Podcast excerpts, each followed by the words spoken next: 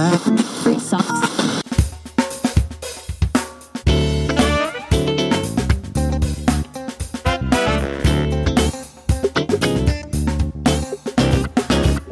und herzlich willkommen zu einer neuen Ausgabe des Podcasts Abnehmen ohne Sportzeit für Plan B. Mein Name ist Michael und wie immer freue ich mich, dich hier an dieser Stelle bei mir begrüßen zu dürfen. Heute mit dem vierten Teil der Serie Ziele setzen beim Abnehmen ohne Sport mit dem Titel Eine Frage der Messbarkeit. Es geht also wieder um Ziele und was du beachten solltest, wenn du dir dein Abnehmziel steckst.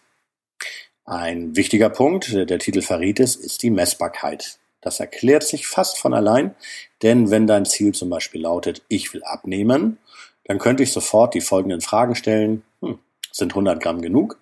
Und bis wann eigentlich?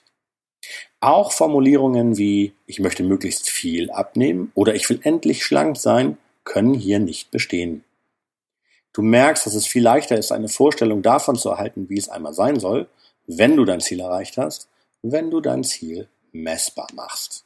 Daher kommt wohl auch die Redewendung, sich an den eigenen Worten messen lassen. Vielleicht auch nicht.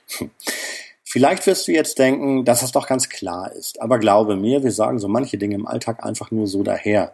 Und äh, daher ist es überaus sinnvoll, sich ernsthaft mit dem eigenen Ziel auseinanderzusetzen. Überlege also, was du genau erreichen möchtest und in welchem Zeitraum. Je aussagekräftiger dein Ziel ist, desto greif und erreichbarer wird es für dich sein. Es gibt viele Menschen, die sich nicht festlegen wollen oder können. Und ich sage das ganz ohne Wertung.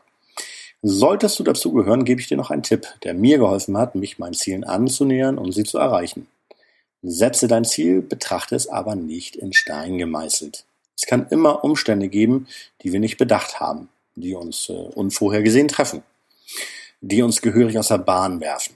Ein Schicksalsschlag, eine Krankheit, aber auch gute Partys und tolle Events und das all das, was das Leben noch so für uns an Überraschungen bereithält. Das sollten wir akzeptieren und das Ziel umdefinieren, so dass es wieder passt. Das ermöglicht Flexibilität und vermeidet Frust und Enttäuschung und das Aufkommen schlechter Gefühle dir selbst gegenüber.